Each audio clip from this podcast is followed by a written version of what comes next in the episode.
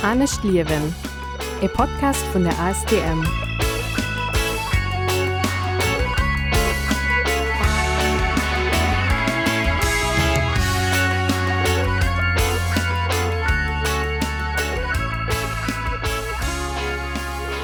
Willkommen bei Anne Schliewen, dem Podcast vun AS Thermann zum Abech mam Klimabündnis Lettzeburg an Radio Ara. Mein Nummer Cedric Reichel.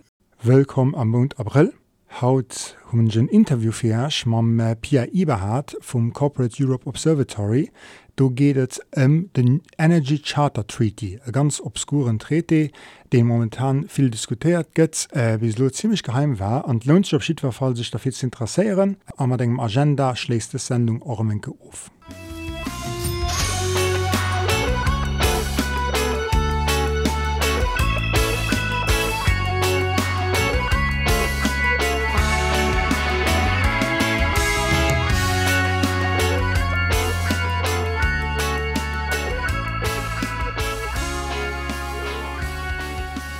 rede heute mit Pia Eberhardt äh, vom Corporate Europe Observatory. Äh, vielen Dank, dass du dir Zeit genommen hast, Pia. Äh, vielleicht kurz, du hast VWL studiert und bist dann in die Politikwissenschaften und ähm, bist jetzt seit ein paar Jahren sehr aktiv in der NGO Corporate Europe Observatory und lebst in Köln, aber arbeitest oft in Brüssel. Ist das soweit richtig? Mittlerweile lebe ich sogar in Berlin und im Moment arbeite ich leider so gut wie nie in Brüssel, wie ja auch andere Leute sich im Moment kaum bewegen können. Aber ansonsten ist das richtig, genau. Genau. Und du bist dafür bekannt, ja, in dem Sinne, dass du äh, internationale Abkommen äh, analysierst und sie oft kritisierst, wo es zu Kampagnen kommt oder Petitionen gegen diese Abkommen.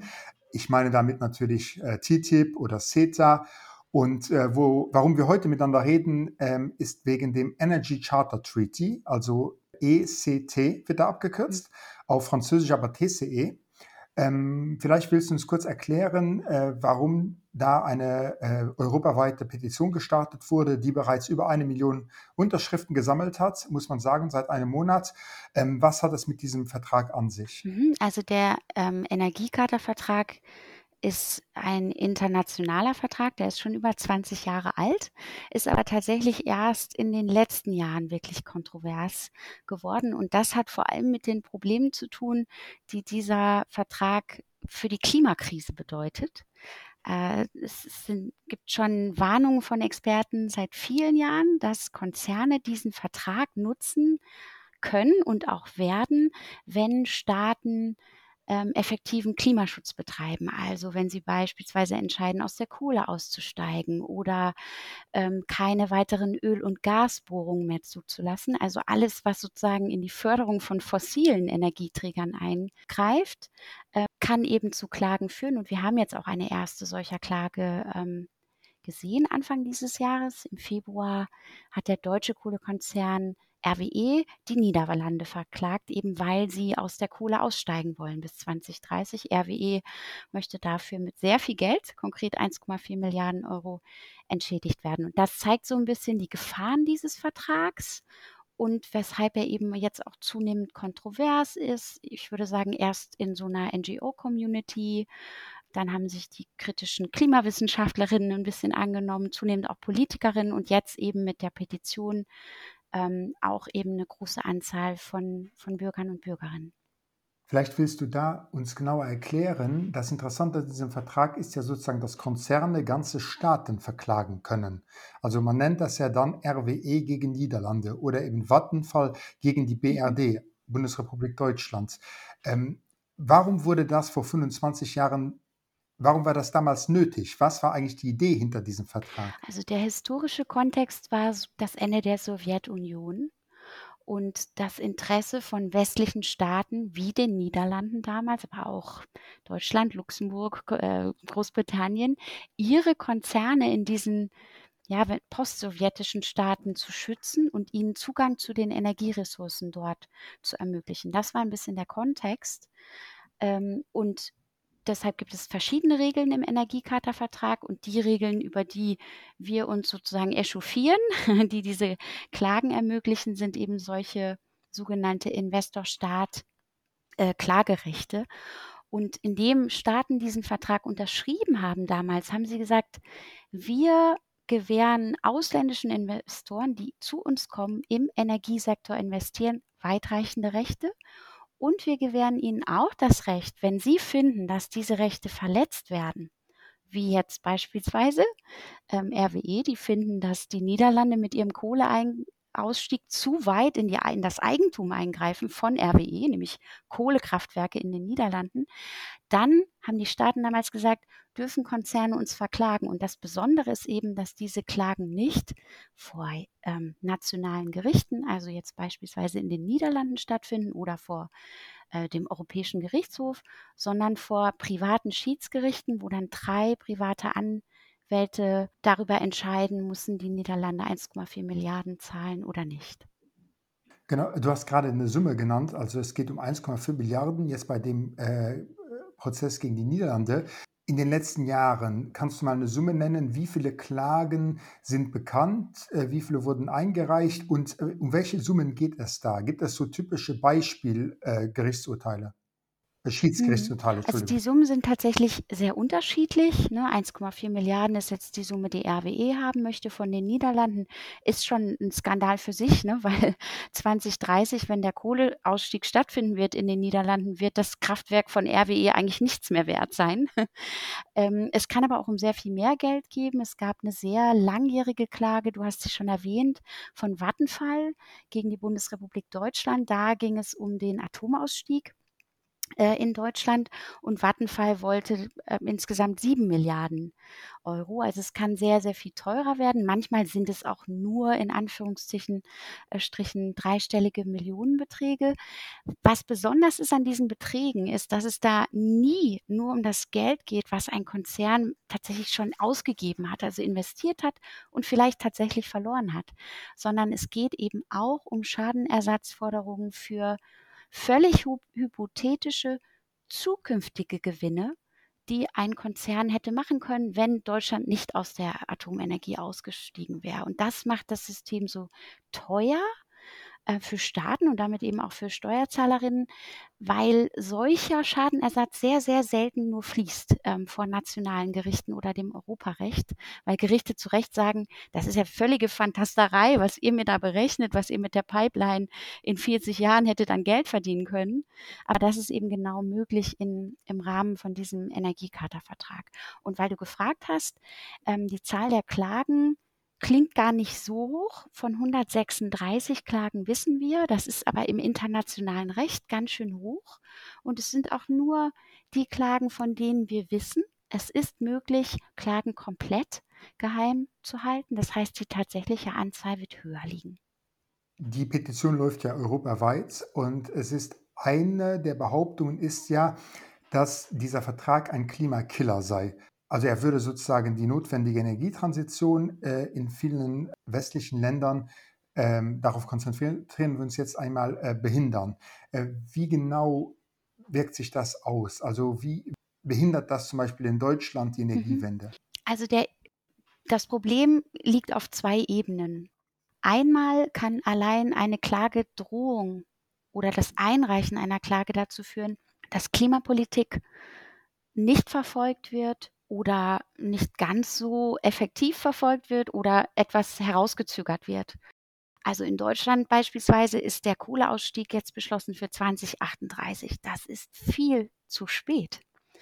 Ähm, auch in den Niederlanden wissen wir, dass der Ausstieg 2030 damit zu tun hat, dass die niederländische Regierung eben schon Klagedrohungen erhalten hatte damals, als sie das Gesetz debattiert hat und gesagt hat, na ja, aber wenn wir dann den Kohlekonzernen noch zehn Jahre geben, dann ähm, haben wir vielleicht bessere Chancen äh, eine Klage nicht zu verlieren. Also die, ja, die Verzögerung von Klimapolitik ist ein Effekt und der andere Effekt ist, dass Klimapolitik schlicht teurer wird. Ähm, und das, auch das haben wir in Deutschland gesehen. In Deutschland gab es den Kohleausstieg habe ich eben erwähnt, 2038 und äh, die Regierung hat über Schadenersatz mit den Kohlekonzernen verhandelt und hat auch sehr viel Schadenersatz gezahlt. Und äh, was sie da gezahlt hat, äh, Milliarden an Euro, ist sehr viel mehr Geld als interne Gutachten, die die Regierung selbst in Auftrag gegeben hat, nahegelegt haben. Also sprich, Gutachter haben gesagt, hier zahlt mal so viel an die LEAG, das ist einer der Kohlekonzerne, und die Regierung hat sehr viel mehr gezahlt, konkret 50 mal mehr Geld.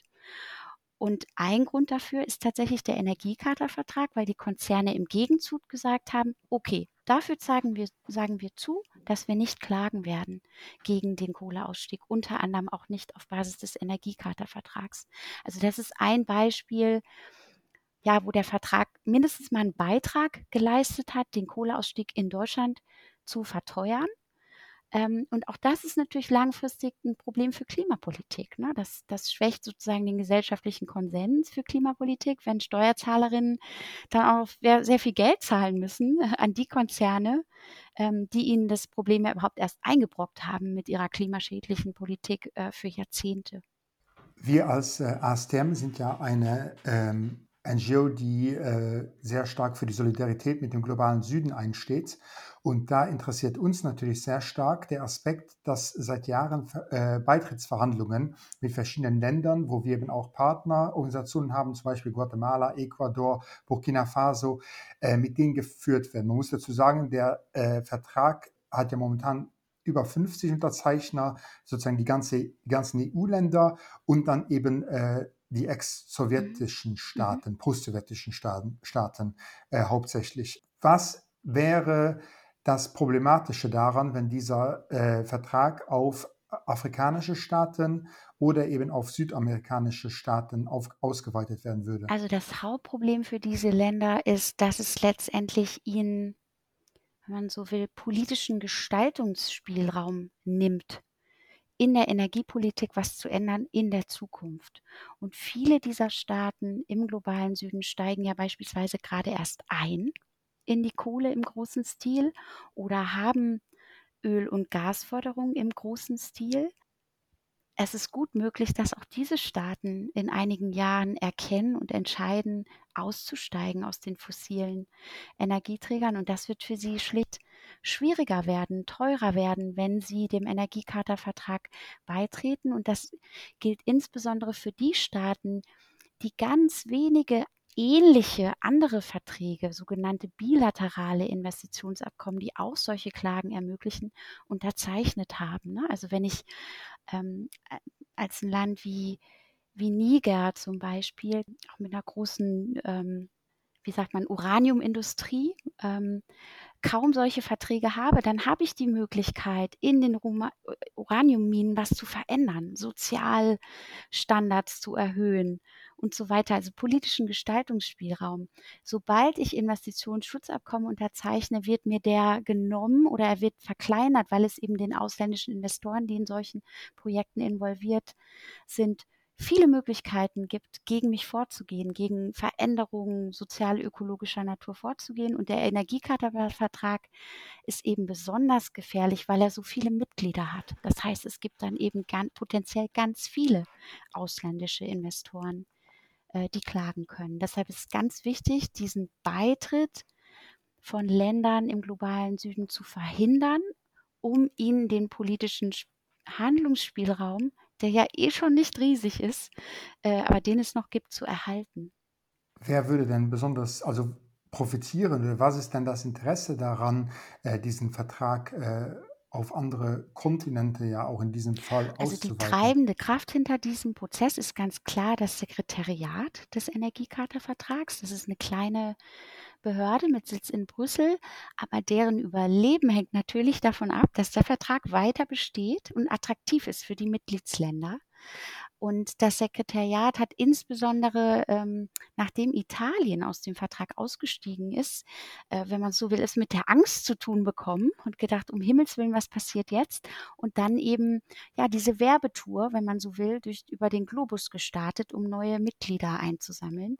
Aber profitieren würden natürlich auch die großen Energiekonzerne, sei es Shell, sei es Unternehmen wie RWE, große Kohle, Öl, Gaskonzerne deren Investitionen, deren Projekte im globalen Süden dann eben dadurch stärker geschützt werden, als es heute der Fall ist.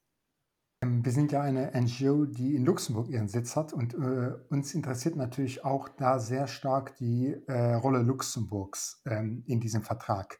Ähm, da gibt es natürlich zwei Aspekte. ähm, erstmal sozusagen, ob, ob, Luxemburg als Land bereits angeklagt wurde. Ähm, dem ist ja nicht der Fall. Äh, auf der einen Seite. Auf der anderen Seite sind in Luxemburg ansässige Firmen oder, äh, ja, wie nennt man die? Ähm, Société, also äh, Gesellschaften, ähm, sind in über 20 Klagen verstrickt, äh, davon alleine 16 in den letzten zehn Jahren gegen Spanien. Vielleicht kannst du das ein bisschen aus, was mhm. es damit auf sich hat. Also Spanien ist tatsächlich das am meisten verklagte Land unter dem Energiecharta-Vertrag, hat fast 50 Klagen kassiert. Ähm, insgesamt geht es um 10 Milliarden Euro und das sind alles Klagen äh, im erneuerbare Energienbereich. Ähm, konkret ging es darum, dass Spanien jahrelang recht viel ja, Anreizsysteme geschaffen hat für Investoren, um beispielsweise in die Solarenergie zu investieren. Ähm, dieses System wurde dann sehr teuer und Spanien ist parallel in eine Wirtschaftskrise geschlittert und hat dann sozusagen die den, die Subventionen schrittweise zurückgenommen. Dagegen richten sich alle diese Klagen. Ähm, Interessant ist, dass die Klagen nur sehr, sehr wenige von denen sind von so, sagen wir mal, so kleinen kommunalen erneuerbare Energieunternehmen oder sowas eingereicht und ein Großteil von Fonds, von Finanzmarktakteuren. 85 Prozent der Klagen gegen Spanien äh, sind von Finanzinvestoren äh, eingereicht und viele davon wiederum haben ihren Sitz in Luxemburg. Und da kommt eben Luxemburg ins Spiel. Deshalb ist Luxemland und Luxemburg unter dem Top 3 der sozusagen Kläger-Herkunftsländer.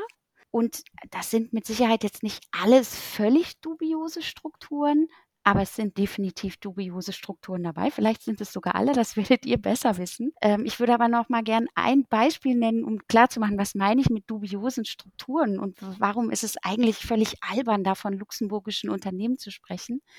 Ähm, eine dieser Klagen, die ist mittlerweile entschieden. Das ist eine der Klagen, die Spanien nicht verloren hat. Äh, da haben wir herausgefunden, krass, die wurde eigentlich, die wurde eingereicht von Spaniern von reichen spanischen Geschäftsleuten. Eigentlich schützt der Energiecharta-Vertrag aber ja nur ausländische Investoren. Wie haben die zwei das gemacht? Die haben das gemacht über eine solche, ja, ein Phantomunternehmen, wenn man so will, mit Sitz in Luxemburg. Das hieß äh, Construction Investments. Keine Mitarbeiter, keine Umsätze. Als mein deutsches Fernsehteam da bei der angegebenen Adresse war und gefilmt hat, war auch klar, es gibt auch gar kein Büro. Also es ist tatsächlich ein Phantomunternehmen, was es aber eben diesen beiden reichen Spaniern ermöglicht hat, ihren eigenen Heimatstaat für diese zurückgenommenen Subventionen zu verklagen. Und also Luxemburg ist tatsächlich nicht das einzige Land, wo wir das sehen. Ein weiterer typischer Fall sind die Niederlande. Auch die Niederlande sind bekannt für ähm, ihre zahlreichen Briefkastenfirmen, die ähm, eben nicht nur in den, die es nicht nur in den Niederlanden gibt, weil das äh, lukrativ ist aus Steuergesichtspunkten, sondern weil es eben auch eine Möglichkeit ist, ähm, Zugang zu diesen Klagerechten zu bekommen. Also es ist ein recht, ähm, ja, würde ich sagen, dubioses Feld mit Phantomunternehmen, ähm, die den Vertrag äh, ja eigentlich also missbrauchen. Das, ist, da geht es um Missbrauch, um reich zu werden. Bei den Spanien, Klagen gegen Spanien, vielleicht noch als letzter Punkt, gibt es noch eine weitere Besonderheit. Ähm, man konnte nämlich sehen, dass viele dieser Investitionen, um die es geht bei den Klagen, sind auffällig spät nach Spanien gekommen. Also da zu einem Moment, wo eigentlich klar war, die Subventionen sind bereits teilweise zurückgenommen oder werden noch weiter zurückgenommen werden. Da fragt man sich natürlich, hm, wussten die Investoren das nicht? Haben die einfach schlechte ja, Recherche gemacht? Ist möglich, aber es könnte eben auch sein, dass sie ganz gute Recherche gemacht haben und wussten, dass es eben einen Plan B geben wird und dass man sich über den Energiekartervertrag dann eben trotzdem sehr viel Geld holen kann über Klagen. Genau, also ich glaube, du hast jetzt sehr gut auf den Punkt gebracht, dass aus einer, dass die Idee dieses Vertrages, das zustande kommen vor 25 Jahren, um sozusagen äh, Energieunternehmen zu schützen, inzwischen eigentlich nicht mehr wirklich zutrifft. Also dass äh, diese Idee auch, äh, du hast gesagt, missbraucht wird, eben von äh, Spekulationsgesellschaften. Also ähm, dass das nicht mehr der, der, der Grund in der entspricht. Und es gibt ja auch mhm. in der luxemburgischen Politik. Ähm, eine Person, die da, äh, die dies äh, sehr unterstützt, das ist ja Claude Turmes, der ja oft zitiert wird, äh, weil äh, er ist der Welt- und Energieminister in Luxemburg.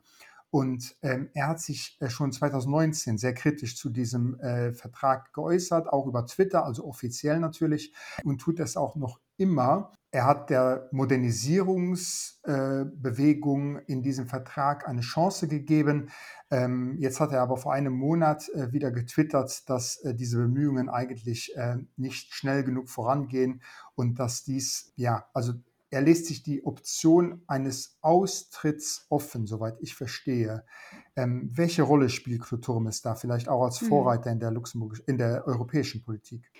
Ja, also Claude Tümmes war tatsächlich einer der Vorreiter, der sich überhaupt recht mal intensiv mit dem Vertrag beschäftigt hat und eben auch gesagt hat, er muss verändert werden. Und wenn es nicht möglich ist, ihn zu verändern, dann müssen wir ernsthaft darüber nachdenken, auszutreten. Also es war einer der ersten ähm, Minister, glaube ich, äh, innerhalb der EU, die so eine Position vertreten haben. Mittlerweile ist er nicht mehr allein. Auch die spanische Regierung und auch die französische Regierung vertreten ähnliche, ehrlich gesagt sogar mittlerweile weitgehendere Positionen, weil sie sehr viel ernster, also sie haben beide von der Europäischen Kommission auch schon gefordert, einen Ausstiegsplan zu erarbeiten. Und man darf natürlich auch nicht vergessen, ich habe es schon erwähnt, ein EU-Mitgliedstaat ist schon ausgetreten. Italien ist schon längst nicht mehr Mitglied des Energiecharta-Vertrags. Für uns wird wichtig sein, dass den Worten von Claude Türmes oder auch der spanischen und französischen Regierung irgendwann auch Taten folgen müssen. Wir haben schlicht nicht die Zeit für langjährige Modernisierungsverhandlungen von 10, 20, 30 Jahren, die zu wenig oder nichts führen werden. Es braucht jetzt Maßnahmen zum Klimaschutz, die sind bedroht durch den Vertrag. Deshalb muss es eigentlich sehr, sehr schnell darum gehen, wie kommt man raus. Das heißt, ich hoffe, dass Claude Türmes und andere sich dieses Jahr, ja, sagen wir mal, den Worten und dem engagierten Worten auch engagierte Taten folgen lassen werden und ihr Briefchen schreiben werden an das, an die entsprechende Stelle und aus dem Vertrag austreten werden. Ähm, vielleicht kurz noch zur Erläuterung. Es gibt ja da auch noch den Unterschied, dass auf der einen Seite die EU-Staaten, außer jetzt Italien, die ausgetreten sind, Einzelmitglied sind in diesem Vertrag und die EU als äh, Staatenbund ja, Mitglied sind. Mhm. Ähm, in, dieser, in der Forderung der Petition geht es da eigentlich darum, dass die Staaten einzeln austreten sollen oder die EU als Ganzes? Es geht uns um einen gemeinsamen Austritt aller EU-Mitgliedstaaten und der EU als Ganzem. Ähm, das hat aber vor allem auch damit zu tun, dass der Energiecharta-Vertrag so eine ganz gefährliche Klausel enthält. Wir nennen die die Zombie-Klausel. Und die besagt, dass wenn ein Staat alleine austritt, er trotzdem noch für 20 weitere Jahre verklagt werden kann. Also Zombie-Klausel deshalb, der Vertrag stirbt, aber lebt trotzdem weiter. Und diesen diese Klausel kann sich entkräften lassen, wenn mehrere Länder gemeinsam austreten und beim Austritt erklären, dass zwischen ihnen in ihrem Verhältnis diese Klausel keine Anwendung mehr finden kann. Also dass dann, wenn beispielsweise Deutschland und Luxemburg austreten, kein deutscher Investor mehr in Zukunft Luxemburg verklagen könnte und vice versa. Deshalb ist das sozusagen der rechtssichere Weg, als wenn ein Staat alleine aussteigt. Und deshalb ist das unsere Forderung, the more the merrier. Mhm. Ähm, vielleicht zum Schluss kurz, wenn ich auf Petitionen wie jetzt diese oder vorher wegen TTIP oder CETA hinweise, ähm, dann wird mir oft vorgeworfen, naja, äh, ihr NGO-Leute, ihr seid einfach gegen alle Verträge, ihr wollt eine, keine internationale Zusammenarbeit, ähm, ihr seid einfach prinzipiell gegen alles und habt keine konstruktiven Vorschläge. Wie entgegnest du diesem Vorwurf und woher kommt eigentlich auch deine Leidenschaft dafür, diese Verträge so im Detail äh, zu kennen und auch äh, zu analysieren äh, und dann eben zu deinen, zu deinen Forderungen zu kommen? Also ich finde wirklich, die, also worum es hier geht, ist ja eine Paralleljustiz für Reiche. Das ist nichts anderes. Wenn ich im Ausland investiere oder wie diese beiden reichen Spanier, ne, von denen ich sprach, so finde ich, bin mir eine Briefkastenfirma in Luxemburg zu organisieren, dann hab, bin ich kein Arbeitslosengeldempfänger. Also hier geht es um Reiche. Die kriegen extra Rechte, die niemand sonst hat. Sie kriegen ihr eigenes Gerichtssystem, wo sie sich ihre eigenen Richterinnen aussuchen können und wo sozusagen Gemeinwohlinteressen nichts wert sind. Das finde ich unfassbar. Und ich finde es völlig legitim, sich dagegen zu wehren. Und deshalb wehren sich ja auch Menschen dagegen weltweit. Und zwar nicht nur Aktivistinnen. Ne? Es gibt eine langjährige Kritik an diesem Regime aus der Juristerei, also von Anwältinnen, von Richterinnen, von Rechtswissenschaftlerinnen, die sagen, das ist, wenn man so will, rechtsstaatlicher Wahnsinn äh, die Reichsten aus der Gerichtsbarkeit herauszunehmen und ihnen Sonderrechte zu geben. Warum?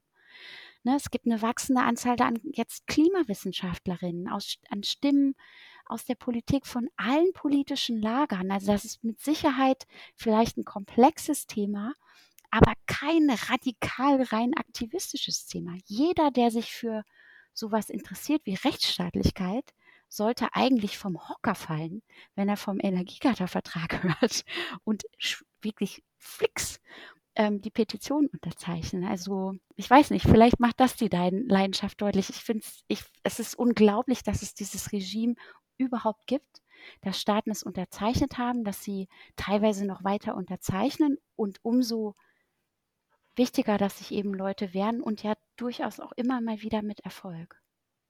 Äh, du hast uns ja jetzt sehr anschaulich versucht, diesen Vertrag näher zu bringen. Und äh, bis jetzt hat in Luxemburg, und das zeigt ja auch teilweise, wie komplex es ist, äh, nur eine, ein journalistisches Medium intensiv darüber berichtet, nämlich Reporter.alu, das ist ein Online-Qualitätsmagazin. Und die hatten auch ein Gespräch mit Cloturmes geführt und da hat er sich geäußert, nämlich äh, wie folgt. Wir hatten bisher Glück, dass über Luxemburg nicht ein Unternehmen gegen eine Klimaschutzmaßnahme in einem anderen Land geklagt hat. Mhm. Dieser Satz hat mich gewundert. Ich weiß nicht, ob er aus dem Kontext gezogen wurde, aber ja, mich hat einfach gewundert, Luxemburg spielt ja eine doppelte Rolle, definitiv, weil dadurch, dass wir ja Mitglied sind in diesem Vertrag, bieten wir ja eben Gesellschaften Schutz. Und als kleines Land laufen wir nicht unbedingt Gefahr, dass gegen unsere Gesetze, unsere Klimaregelungen, Energieregelungen geklagt wird, weil das lohnt sich nicht, wenn du redest von Milliardensummen. Die gibt es in Luxemburg nicht zu holen. Ja, ich finde, du hast es schön zusammengefasst. Das, also ich würde sagen, es gibt da Elemente von Doppelmoral. Ne? Und also ähm, ich würde mir sehr wünschen, beispielsweise, dass sich ein paar Journalistinnen in Luxemburg mal die Firmen angucken. Ähm, die luxemburgischen Firmen, die klagen auf Basis des Energiecharta-Vertrags. Wer steckt da eigentlich dahinter und möchte man diesen Missbrauch weiter ermöglichen, eben auch gegen andere Staaten. Und es wird auch nicht mehr lange dauern, bis so ein Firmenvehikel genutzt werden wird gegen Klimapolitik. Also die Klage RWE gegen die Niederlande ist der Anfang einer Klagewelle, die erst noch kommen wird. Wir haben ja noch gar nicht den radikalen Klimaschutz, den wir brauchen, der wirklich teuer ist für die großen fossilen Konzerne. Das ist ja das, was wir brauchen und wohin es die Reise gehen wird in den nächsten Jahren. Und ganz automatisch werden diese Unternehmen sich wehren. Und die beste Waffe, die sie haben, ist der Energiecharta-Vertrag. Natürlich werden sie diese Waffe ziehen. Deshalb ist es so wichtig, sie jetzt zu entschärfen. Genau, vielen Dank. Zum Schluss äh, frage, stelle ich immer die beiden gleichen Fragen äh, an meine Interviewgäste. Ähm, die erste ist, äh, was willst du in fünf Jahren nicht mehr erklären müssen? Ah, das ist jetzt einfach. Tatsächlich würde ich gerne nicht mehr den Energiecharta-Vertrag erklären, weil es ihn dann hoffentlich nicht mehr gibt. das ist eine sehr aktivistische, positiv formulierte Antwort. Und die zweite Frage ist, ähm, vielleicht hast du mitbekommen, äh, Luxemburg führt ja wirklich auch eine Transportwende durch momentan und äh, seit kurzem fährt bei uns wieder eine richtige Tram durch die Innenstadt. Ein ganz tolles, großes Projekt. Und äh, wenn du die Möglichkeit hättest, für eine Woche einen großen Banner an diese Tram zu hängen, was würde da darauf stehen? Oh, das ist jetzt schwerer. Da würde ich jetzt, also nicht, dass ihr denkt alle, ich habe nur ein Thema im Kopf. Da würde ich jetzt ein anderes Herzensthema von mir, glaube ich, dranhängen. Gerne. Und das wäre ähm, die Solidarität mit einer tollen Kampagne, die in Berlin gerade stattfindet. Die heißt Deutsche Wohnen und Co. enteignen. Da geht es nicht um Transport, aber es geht um den Berliner Wohnungsmarkt. Es ist eine total tolle Kampagne, wo Tausende von Menschen gerade Unterschriften sammeln für einen Volksentscheid, der den Senat in Berlin zwingen soll, ein Gesetz zu entwerfen, wo es darum geht, die großen ja, börsennotierten Wohnungskonzerne, die hier die Mieten in die Höhe treiben und die Leute aus der Stadt vertreiben, äh, zu enteignen. Das ist eine total inspirierende äh, Kampagne, wahrscheinlich nicht sehr bekannt in Luxemburg. Ich weiß nicht, ob irgendjemand das Banner verstehen würde, aber ich würde sowas schreiben wie Solidarität mit Deutsche Wohnen und Co. enteignen. Und dann würden sich in Berlin alle freuen, dass das in Luxemburg herumfährt. Ich sag mal so, ähm, Immobilienthema in Luxemburg nicht viel kleiner als in Berlin. Und du, würd, du würdest hier sehr viele Organisationen finden, die sofort diesen Banner mit anstreichen würden und die sich sehr freuen würden. Aber das Problem ist dafür, um, um äh, über den Immobilienmarkt in Luxemburg zu reden, dafür reicht dieser Podcast nie im Leben. Das kann ich dir sagen. Da brauchen wir wirklich mal eine Podcast-Woche dafür. Na dann. Ich sage vielen Dank für dieses Gespräch äh, und äh, schöne Grüße. Gerne. Vielen Dank für die Einladung.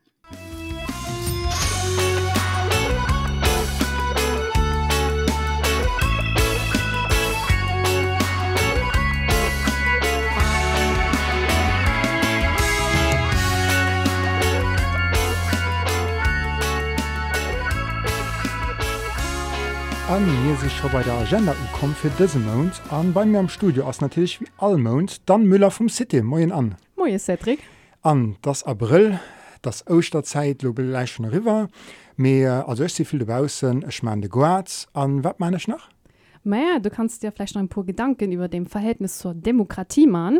Und dafür gehst du dann am besten an Neumünster, denn du gibt die Expo, den Demokratielabo. Und jo, da kann den experimentieren, entdecken und analysieren und sich ein bisschen ab in neue Art mit der Demokratie vertraut machen. Und das ist der ganze April? Da das sogar noch bis den 9. Mai und da das dann alldach von 10 bis 18 Uhr. Also Europadach, eure Feiertag. Ah jo. Geil. Sie gut informiert, demokratisch. Tipptopp. Genau. Tipptopp. Aktive Bierger. Und äh, dann ging ich wahrscheinlich wie so oft an eine Kino bei der, oder? Ball. Ist schon ein Film, mit dem kann ich daheim gucken. Ah. Und zwar ist es eine luxemburgische Co-Produktion, die heißt River Tales. Und die spielt an Nicaragua. Und ich meine, hun schon Leute von diesem riesengroßen äh, Projekt hier, dass der soll in Verbindung geschafft werden zwischen den zwei Ozeanen da äh, durch den Nicaragua durch. Und ja, das ist ja nicht ganz umstritten nicht ganz unumstritten aus dem guten Grund. An den Film weißt du in Ker in nicaraguanischen Schauspieler an Lehrer an ihn geht zurück an sein Heimatdorf an dort äh, schafft ihn mit den äh, Dekaner vor Ort an einem Theaterstück für das sie äh, wieder mit, ihr, mit ihren Wurzeln mit ihrer Identität an Berührung kommen an so jo kann in die Problematik in Kerpe in einer Art und Weise gesehen. An da das denn? Da das am 20. April genäht da das online wie gesot. An jo da kann sich auf der Seite vom cercle.lu informieren an noch uschreiben.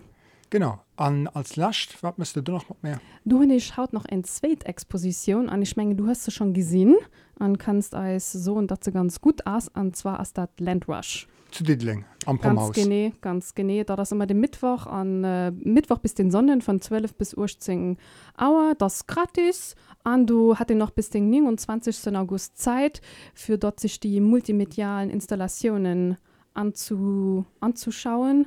An äh, du gesagt dann die ganz groß global Pro Problematik von der Agrikultur an auch die Menschen diese beeinflusst ich kann es effektiv nimmer rekommandieren. Sieht man ganz gut gefallen. Ich gebe bestimmt nach einke du hin äh, weil brauche ich schon Zeit für all Video zu gucken. Äh, ja da das vielleicht auch nur an den momentane Zirkonstance will ich nicht zu lange aus seinem Raum bleiben dafür. Irgendwann das doch gut. Andere? Ähm, natürlich wie allkehrt linken für Zoomsmellen auch weitere Informationen finden als Show Notes. Du hast alles verlinkt. Mir gesehen als nächste Mond an. Ja. Schön April und dann bis am Meer. Ja schön aus drin Adi. Ciao